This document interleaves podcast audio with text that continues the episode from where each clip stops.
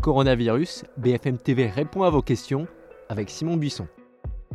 Bonjour à tous, vous le savez, que vous soyez seul ou en famille, chez vous ou contraint d'aller travailler, BFM TV vous accompagne dans cette période de confinement et répond à toutes vos questions sur le coronavirus.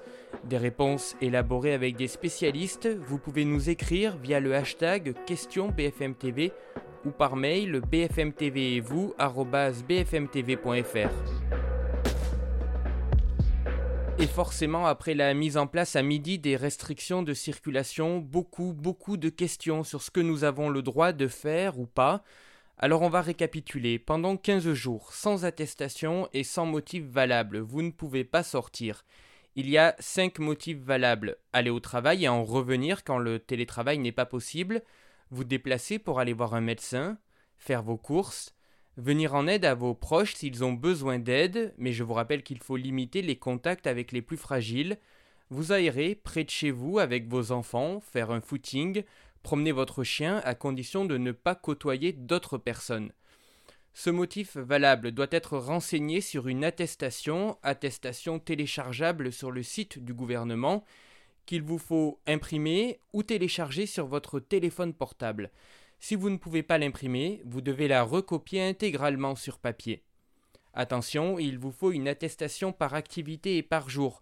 Par exemple, si vous voulez aller faire vos courses ou vous aérer, il faut avoir sur vous deux attestations différentes datées du jour. 100 000 policiers ou gendarmes peuvent vous contrôler partout dans l'espace public, des contrôles aléatoires et pas systématiques. L'amende est pour l'instant de 38 euros, elle montera à 135 euros dans les prochains jours. Et si vous êtes obligé d'aller à votre travail, vous devez avoir une attestation de votre employeur, un document dans lequel il indiquera votre trajet et votre moyen de transport.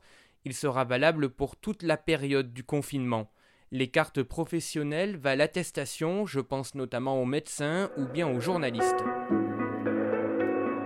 Cyrielle nous écrit Mon conjoint travaille dans une papeterie avec plus de 500 employés un vrai foyer pour le virus, mais aucune mesure de fermeture n'est prévue, et des mesures barrières très légères sont prises.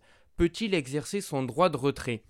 Alors cette question, elle revient beaucoup dans vos messages. Il y a deux situations. Premièrement, votre activité est déclarée illégale par décret. Dans ce cas, votre employeur doit vous placer en chômage partiel. Deuxièmement, votre activité est encore autorisée alors là, c'est au cas par cas. Vous pouvez refuser d'aller travailler dans trois cas de figure. Si vous devez garder vos enfants, si vous exercez votre droit de retrait parce que les conditions de sécurité ne sont pas réunies, ou si votre état de santé est fragilisé par la situation actuelle.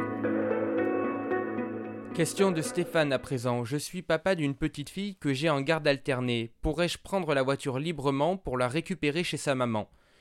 Il faut que les cellules familiales puissent rester constituées, dit la porte-parole du gouvernement Sibeth Ndiaye. Concrètement, si vous êtes séparés et que vos enfants sont en garde alternée, ils pourront passer d'un parent à l'autre en suivant les règles de cette garde. En revanche, s'il y a un désaccord entre les parents, une avocate spécialisée en droit de la famille nous explique qu'au vu de la situation actuelle dans les tribunaux, qui fonctionnent au ralenti, un recours judiciaire aura du mal à aboutir, il vaut donc mieux trouver un accord à l'amiable et se rappeler surtout que l'intérêt de l'enfant reste le plus important. Chloé nous pose la question quelle solution pour se sentir moins seul et quand on a des crises d'angoisse de voir tout fermer? Y a-t-il une plateforme d'écoute? Chloé, on comprend votre stress face à une situation qui est, il faut le dire, anxiogène. D'ailleurs, je vous souhaite bon courage. En fait, il existe des plateformes d'écoute, les plateformes d'écoute habituelles, comme par exemple SOS Amitié. Ces personnes sont joignables 24 heures sur 24, 7 jours sur 7 au 09 72 39 40 50. Votre appel est anonyme et gratuit. Le magazine scientifique The Lancet a compilé plusieurs études sur l'impact psychologique d'une quarantaine. Alors il y a des symptômes de stress post-traumatique, euh, ça va de la colère au désarroi, des symptômes qui apparaissent parfois des mois ou des années plus tard. L'intensité du stress augmente avec la longueur de la quarantaine, la peur générée par le risque de contamination, l'ennui, le manque d'accès aux biens essentiels, la perte financière et le manque d'informations appropriées, notamment sur le but de cette quarantaine. Franck nous demande si avec la suspension des loyers et des factures, les particuliers sont concernés. Alors non, Franck, les factures d'électricité, d'eau et de gaz ainsi que les loyers sont suspendus uniquement pour les entreprises qui sont directement impactées par le coronavirus. Ça concerne par exemple les commerçants, les restaurants ou les cinémas qui sont fermés actuellement.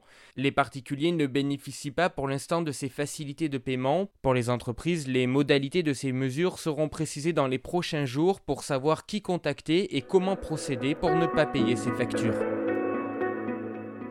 Allez, une dernière question aujourd'hui. Si vous êtes bloqué chez vous, qu'est-ce que vous avez fait? Je suis sûr que vous avez passé des heures sur Internet pour bosser ou pour vous occuper, et ça inquiète un peu Thomas qui s'interroge. Est-ce que les infrastructures du réseau Internet vont tenir la charge de toutes les personnes en télétravail ou qui vont sur Netflix? En Espagne, l'opérateur Telefonica évoque une augmentation du trafic de près de 40%. Telecom Italia évoque plus 70% du trafic Internet en Italie, alors pour l'instant en France, il y a bien une augmentation du trafic mais pas de saturation. 15 000 techniciens et ingénieurs sont mobilisés.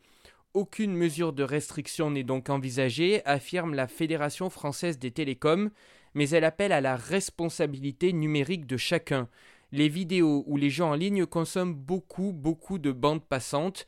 Il vaut mieux privilégier le Wi-Fi plutôt que la 4G pour ce genre d'activité. Et si vraiment vous vous lancez dans le challenge impossible de regarder tout le catalogue Netflix, vous pouvez par exemple lancer la nuit des téléchargements d'épisodes pour les regarder hors connexion le lendemain. Coronavirus, BFM TV répond à vos questions continues sur l'antenne de BFM TV et sur le site bfmtv.com. Continuez à poser vos questions sur les réseaux sociaux avec le hashtag QuestionBFM ou par mail à bfmtv et vous bfmtv.fr. On se retrouve demain. D'ici là, bon courage, prenez soin de vous et n'oubliez pas, restez à la maison.